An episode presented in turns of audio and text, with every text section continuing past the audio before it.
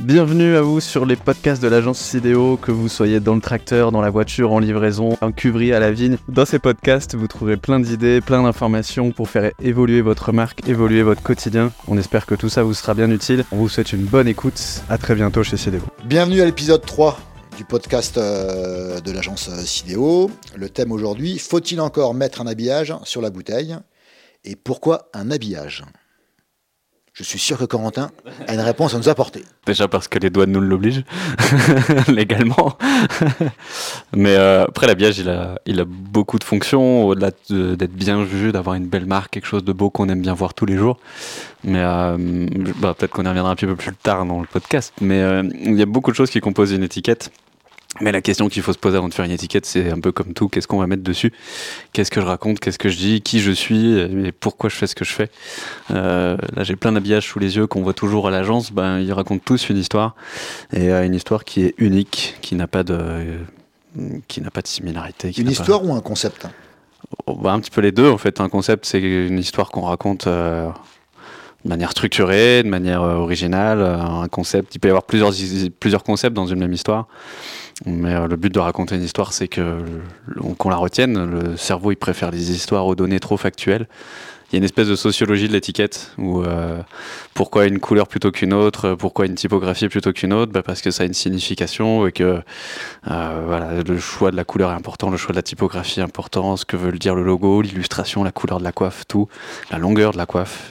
Alors je poserai la question différemment. Est-ce qu'on peut tout se permettre sur son habillage aujourd'hui en, en Champagne? Ah. Merci de me lancer ce sujet. en fait, c'est marrant d'observer ça, c'est qu'il y a un vrai sujet d'écologie en Champagne. Et merci euh, aux, prestataires et aux vignerons de s'y pencher parce qu'on a quand même un train de retard sur euh, l'écologie et le packaging euh, en Champagne, mais pas à tout prix. Il y a quand même, à mon sens, des initiatives qui sont border au niveau de l'image Champagne. Je peux faire un big up à Thibaut s'il se reconnaît.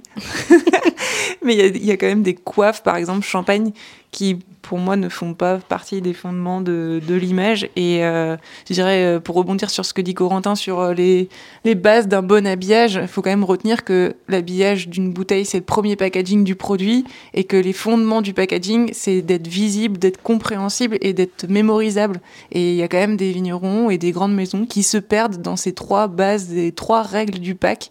Et on ne retient pas le nom de la marque parce que les mecs ont voulu se faire juste plaisir ou copier une tendance. Et moi, je suis contente de boire un bon champagne euh, d'un vigneron, par exemple. Mais si je quitte euh, la table et que je n'ai pas retenu le nom de la bouteille, eh ben, c'est mission inaccomplie et du coup un gros fail par rapport à, l'habillage. Donc voilà, je rappelle les fondements du pack. Julie est énervée vis-à-vis des habillages. Je suis totalement d'accord avec Julie. On voit la même chose partout, partout, partout. On a été à un rendez-vous imprimeur il y a quelques semaines. C'est tout est blanc. Oh là là, ça balance. T'étais chez qui? Non, je vais garder ça pour moi. Mais, euh, mais voilà, et c'est même les remontées des, des vignerons. On était avec des vignerons qu'on dit, bah, eux, ils vont avoir une étiquette de couleur, qui osent la couleur et des couleurs un peu peps. Mm. Ils ont dit, bah, on va être totalement différent par rapport aux autres parce que bah, c'est pas blanc, c'est pas les, une étiquette avec une écriture euh, à la bourguignonne. Ça, ça change avec une illustration. On voit autre chose, les codes bougent. Donc c'est bien de faire, euh, faire autre chose, de ne pas suivre la tendance et de se différencier. C'est ce qu'on prône à l'agence. Différenciez-vous, mettez-vous en avant, mettez vos valeurs en avant, mettez votre histoire en avant, mais ne faites pas un copier-coller de tout ce qu'on voit déjà sur le marché. La base du branding. Voilà.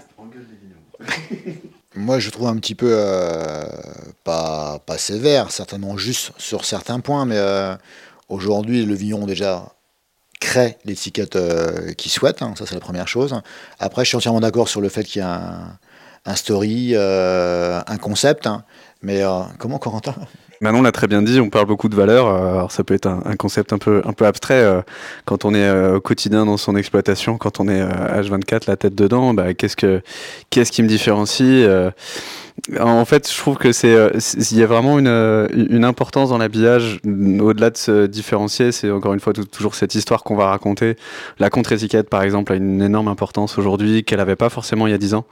Euh, qu'est-ce qu'on met dessus Comment le, le, le travail de vinification, ok, c'est super important en termes de, traçabilité, mais commencer euh, le début de la contre-étiquette par euh, vigneron depuis quatre générations, de père en fils ou de choses comme ça, puis ensuite claquer les informations techniques, bah, c'est là où en fait le vigneron il, risque de se perdre parce que encore une fois, le consommateur, qu'est-ce qu'il cherche d'abord le, dégustateur, celui qui veut se faire plaisir, qui va mettre une belle bouteille sur la table, il veut une belle histoire. Tu lui conseilles quoi aux, aux viticulteurs, aux vignerons? De venir à l'agence déjà, de venir nous voir parce qu'on a plein plein d'histoires. C'est un peu facile comme réponse. Une réponse plus concrète. Il y, a, Manon qui est. De rencontrer Manon et Virgile. et de faire du naming, de faire des noms à ses produits.